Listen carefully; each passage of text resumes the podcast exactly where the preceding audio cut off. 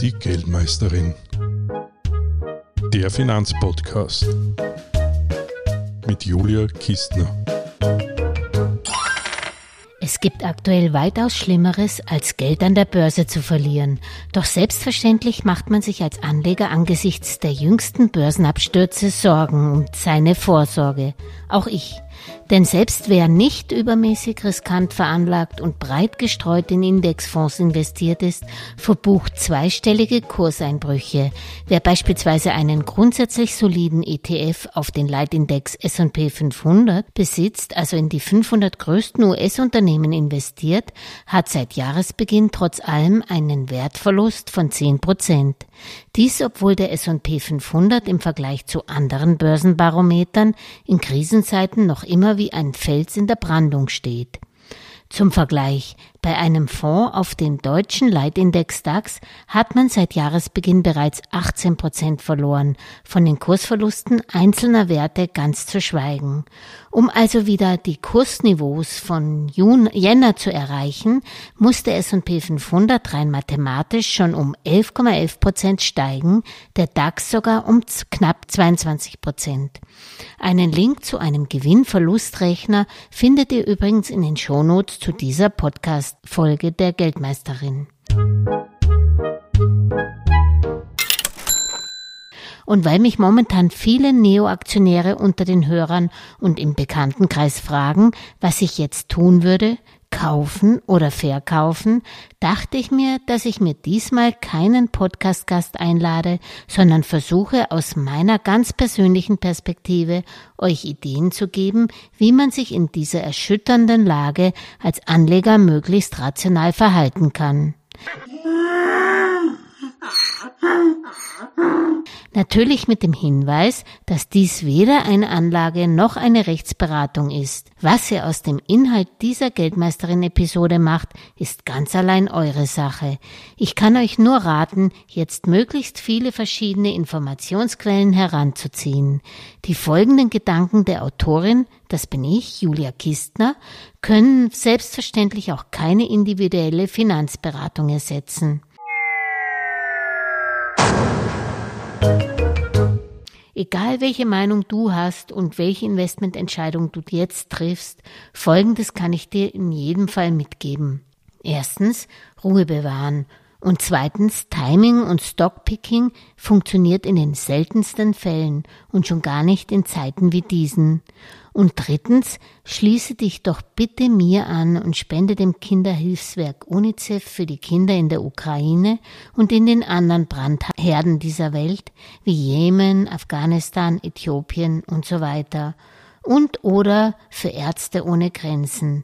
Den direkten Link zu deiner Spende findest du in den Shownotes. Anlegerfehler vermeiden. Jetzt bloß keine Investmentfehler machen, die teuer werden könnten, denkt man sich. Dazu ein kleiner, wichtiger Ausflug in die Anlegerpsyche mit Manfred Frühwirt, außerordentlicher Professor an der WU Wien, den ich in einer der nächsten Podcast-Episoden bei der Geldmeisterin zu Gast haben werde und mit dem ich für die neue Ausgabe des Börsenkuriers ein Interview zum Thema Anlegerfehler geführt habe. Er meint, viel von uns plagt die Verlustaversion, die oftmals zu Panikverkäufen führt.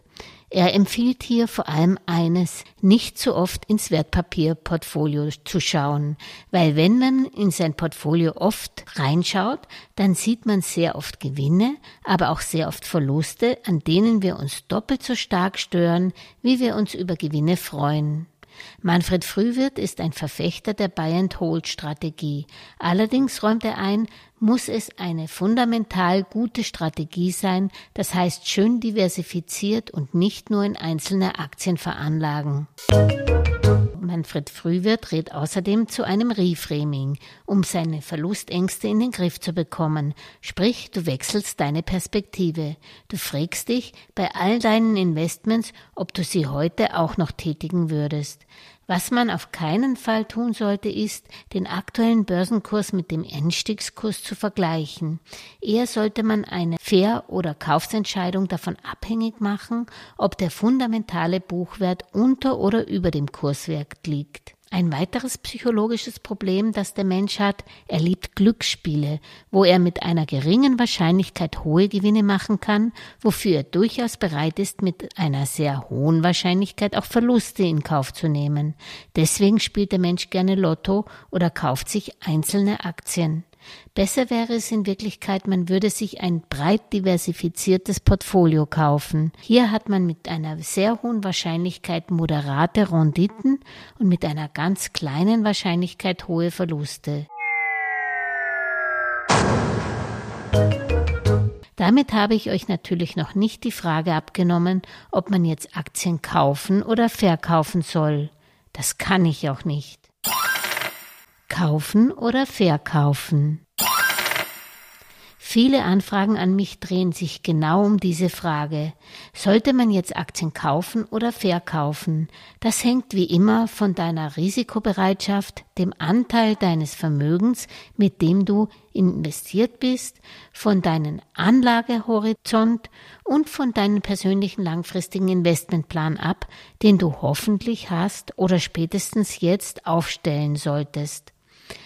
Meine Investmentpläne enthalten eine gedankliche Teilung meines Depots in ein persönliches Vorsorge und in ein Ertragsportfolio. In das Vorsorgeportfolio packe ich Wertpapiere, die ich mir langfristig für meine Pensionsvorsorge gekauft habe und die ich schon regelmäßig hinterfrage, ob sie sich dafür noch eignen, aber auf die ich nicht so oft draufschaue wie auf die Wertpapiere in meinem Ertragsportfolio, von dem ich mir kurz bis mittelfristig mittelfristig einen Ertragszuwachs erhoffe. Da habe ich die wachstumsorientierten Einzelaktien drin, während das Vorsorgeportfolio größtenteils mit breit gestreuten Indexfonds aufgebaut ist. Auf die Aktien in meinem Ertragsdepot schaue ich natürlich öfters als auf die Aktien im Vorsorgeportfolio. Ich nehme mir in beiden Depots normalerweise die größten Loser vor und überlege mir, ob die sich wieder erholen können und wann wobei ich aktuell hier nicht so streng vorgehe, sondern mir nur anschaue, ob sie deutlich mehr als der Markt verloren haben. Aber auch dann sitze ich die Verluste momentan aus, lasse nur die Warnleuchte brennen. Sie sind Abschusskandidaten, sobald sich die allgemeine Börsenlage stabilisiert und sie nicht nach oben mitziehen. Kurz gesagt, verkaufen würde ich persönlich derzeit nichts, weil ich keine kapitalschwachen Modeaktien besitze, weil ich das Geld gerade nicht brauche und weil bei mir weder größere Anschaffungen vor der Tür stehen, noch die Pensionierung, so dass ich meine Ersparnisse anknabbern müsste oder wollte. Und selbst als Pensionistin würde ich mir überlegen, ob ich nicht einen Teil vererben möchte. Erben haben in der Regel auch wieder einen längeren Anlagehorizont und können, so wie alle junge Anleger, kurzfristig Rückschläge besser verkraften, weil sie mehr Zeit haben zum Aufholen. Generell also die Füße besser stillhalten und positiv denken und vor einem Verkauf wirklich überlegen, a, brauche ich das Geld? B. Habe ich wirklich etwas Besseres als Wertspeicher? Und C. Sind die Verluste den kriegerischen Ereignissen allein geschuldet oder funktioniert wirklich das Geschäftsmodell des Unternehmens künftig nicht mehr so gut? Also eher nicht verkaufen oder zumindest vielleicht nur einen Teil der Position, wenn ich sonst nicht schlafen kann. Ja, dann wäre meine Aktienquote ohnehin viel zu hoch. Und wenn ich nicht verkaufe, kaufe ich dann? Grundsätzlich rennt einem in einer solchen Phase realpolitischer Unsicherheit nichts davon. Aber ja, wenn ich nicht schon so einen hohen Aktienanteil hätte, auch dank der Wertsteigerungen in den letzten beiden genialen Börsenjahren, würde ich bei den guten Versorgern, Konsumtiteln, namhaften Tech- und Biotech-Werten, Pharmawerten und stark gefallenen Produzenten von Alternativenergien schon zuschlagen, man muss ja nicht alles an einem Tag investieren, man kann ja auch in Etappen veranlagen, womit wir beim Sparplan wären. Sparplan nicht stoppen.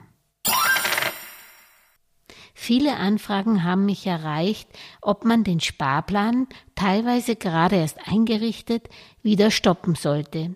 Ich persönlich würde dies nicht tun und tue dies bei meinen Sparplänen auf Indexfonds auch nicht. Denn darin liegt ja gerade der Sinn von Sparplänen. Man investiert regelmäßig einen stets gleichen Betrag in das gleiche Ansparprodukt. So erwirbt man in schlechten Börsenzeiten wie diesen mehr, in Boomphasen weniger Aktien, beziehungsweise Voranteile für gleiches Geld und profitiert so von durchschnittlich günstigeren Preisen vom sogenannten Cost-Average-Effekt. Der wirkt umso mehr, je mehr das gewählte Anlageprodukt schwankt. Das heißt, dass Sparpläne, in die man über längere Zeit einbezahlt, per se Risiko aus dem Investment herausnehmen. Vorausgesetzt natürlich, dass man den Effekt nicht dadurch stört oder konterkuriert, indem man jetzt die Einzahlungen unterbricht. Wenn man aber sein Ansparprodukt nur mehr wenig Zukunft gibt, weil sich die Rahmenbedingungen so stark geändert haben, dann würde es auch keinen Sinn machen, schlechten Geld gutes Geld nachzuwerfen. Wenn ich beispielsweise aktuell auf einen Fonds mit einem hohen Russlandanteil anspare, würde ich natürlich nicht weiter ansparen, sondern mir überlegen, den Sparplan notfalls mit Verlusten aufzulösen.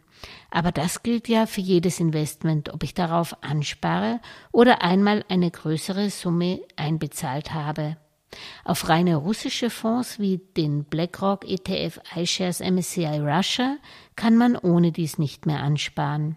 Dieser ist leider de facto schon ein Totalverlustkandidat.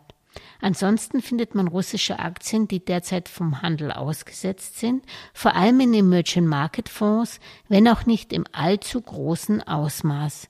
Der Anteil von russischen Aktien zum Beispiel im MSCI Emerging Market Index beträgt drei Prozent, im MSCI All Country World Index gerade 0,4 Prozent. Also kein Grund, hier wegen der Russland-Komponente nicht weiter anzusparen. Die andere Frage ist allerdings, ob man bei den Schwellenstaaten jetzt nicht aufgrund der viel zitierten Zeitenwende nicht grundsätzlich etwas zurückhaltender und selektiver investieren sollte. Aber das ist nichts, warum man jetzt übereilt seinen Sparplan ändern sollte. Natürlich geht es einem auch nicht besser, wenn man auf russische Einzelaktien anspart oder sie besitzt. Die Gazprom-Aktie steht zum Beispiel noch bei 2,63 Euro im Depot, nur verkaufen lässt sie sich momentan ohne dies nicht. Insofern kann man hier wenig tun, die Gazprom bleibt trotz allem eine der weltgrößten Gaskonzerne. Inflation-Linker sind auch keine Lösung.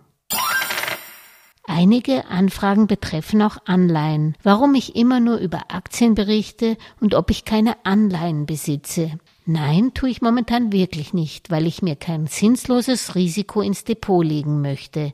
Ich bin nicht gegen Anleihen per se, nur sind sie bei den niedrigen Zinsen und der hohen Inflation, also bei den hohen negativen Realzinsen, für mich persönlich keine Anlagealternative.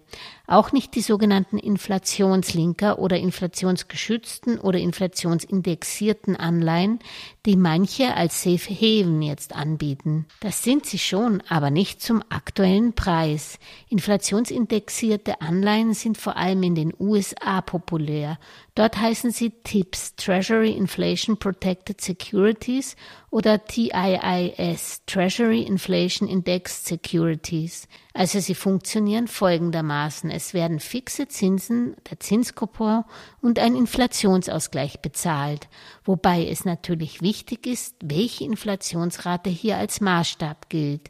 Jetzt, wo die Produkte überall als Inflationsschutz angepriesen werden und da schon eine relativ hohe Inflationsrate für die nächsten Jahre in die Produkte eingepreist sind, sind sie für meinen Geschmack schon viel zu teuer. Wenn ich davon ausgehe, dass die Inflationsrate ja wieder mit den Energiepreisen zurückkommen könnte. Inflationsgeschützte Anleihen sind auch bei der Preisgestaltung kein so einfaches Investment, so dass ich hier nur investieren würde, wenn ich schon mit den Renditen von normalen Anleihen vertraut bin. Die Alternativen Gold und Krypto. Gold erweist sich aktuell wieder einmal als sicherer Hafen, in den alle flüchten. Das Edelmetall hat in den letzten Monaten auf Dollarbasis um acht Prozent zugelegt, auf Euro natürlich weniger, da der Euro schwächer geworden ist. Ich persönlich kaufe mir kein physisches Gold, da ich mir meine eiserne Reserve schon 2007 zugelegt habe und ich es nur als langfristige Möglichkeit des Werterhalts, aber nicht als Investment sehe, da es ja auch keine Zinsen abwirft.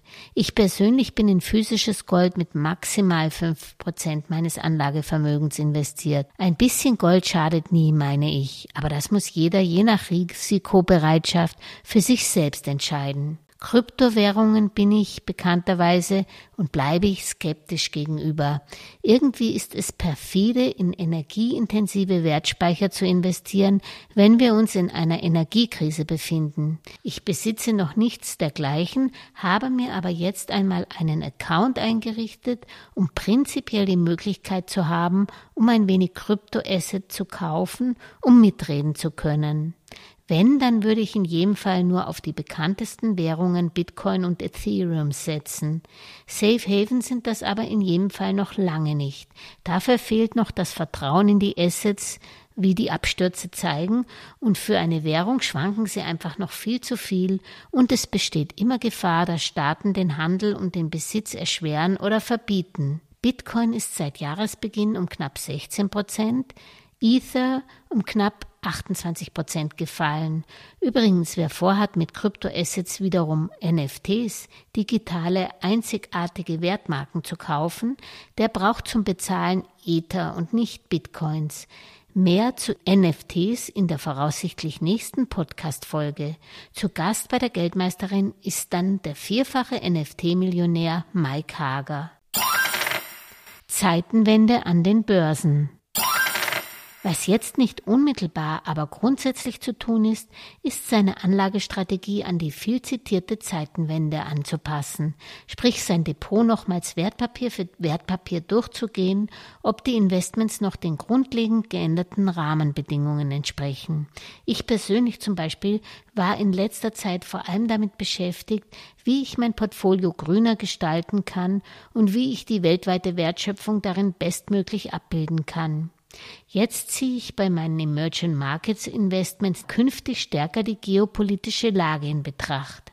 Bei meinem Vorsorgedepot bin ich entsprechend der Verteilung des weltweiten Bruttoinlandsprodukts auch in den Schwellenländern investiert, zum einen mit einem ETF auf den MSCI Emerging Market und mit einer geringeren Summe noch in einen ETF auf Indien, weil ich dachte, die haben noch etwas aufzuholen. Mit beiden Produkten fühle ich mich jetzt nicht mehr ganz so wohl. Ich werde sie nicht verkaufen, aber bis auf weiteres auch nicht mehr neues Geld reinstecken. Denn mit dem MSCI Emerging Market investiert man zur Hälfte in die Märkte China und Taiwan. Alles andere als konfliktfreie Regionen. Auch Indien finde ich nur moralisch doch bedenklicher, weil sie sich so wie China den Sanktionen gegen Russland nicht angeschlossen haben. Was ich sagen will, habe ich als Kind der 80er Jahre bisher nur versucht, möglichst nicht in die Waffenindustrie zu investieren, werde ich mich jetzt auch mit Investments in autokratische Staaten wie China zurückhalten. Das ist nicht so einfach, da man mit einem Index auf den MSCI All Country World oder mit Emerging Market Investments natürlich beträchtlich in China investiert ist. Ebenso dürfte man als Pazifistin konsequenterweise auch nicht in einen Indexfonds auf den Eurostox oder auf den DAX investieren, weil hier jeweils Airbus, ein Vertreter der Kriegsindustrie, ein Schwergewicht ist. Aber man kann ja mal versuchen, konsequenter auf das G wie Governance zu achten und nicht nur auf das I wie Environment. Oder man beschäftigt sich stärker generell mit Impact-Fonds und versucht, auf die Governance von Airbus und Co. direkt einzuwirken. Außerdem nehme ich mir vor, wieder vermehrt in alternative Energien zu investieren und das nicht nur, weil die Kurse stark zurückgekommen sind. Die Energiewende hat mit den Kriegshandlungen Russlands noch zusätzlich an Fahrt gewonnen. Man wird sich künftig nicht mehr so stark von russischem Öl und Gas abhängig machen wollen. Bleibt allerdings auch noch die Abhängigkeit von China. In Europa stammen übrigens 95 Prozent des verbrauchten Aluminiums aus China, das überhaupt die Hälfte des Weltbedarfs produziert. China produziert auch 80 Prozent des weltweiten Magnesiums. Nicht auszumalen, wenn sich die beiden Rohstoffriesen erneut zu einem Bollwerk des Ostens gegen den Westen zusammenschweißen. Ein kalter Krieg 2.0 wäre fatal. Alles steht und fällt nämlich mit dem Zugang zu Rohstoffen. Auch das muss man jetzt stärker denn je bei seiner Anlagestrategie in Betracht ziehen.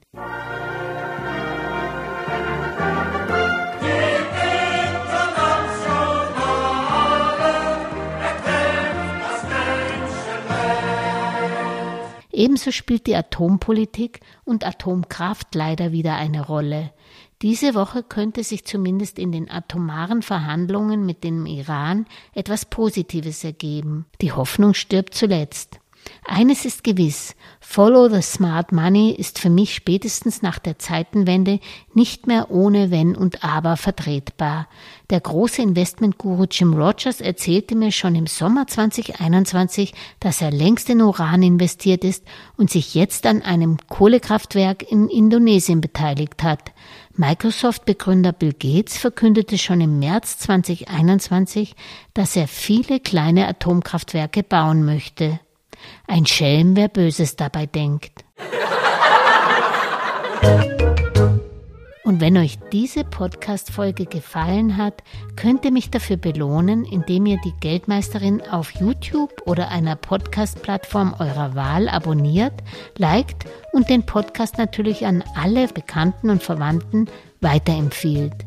Shalom, Servus, Ma Salama, sagt Julia Kistner, Podcast-Host der Geldmeisterin.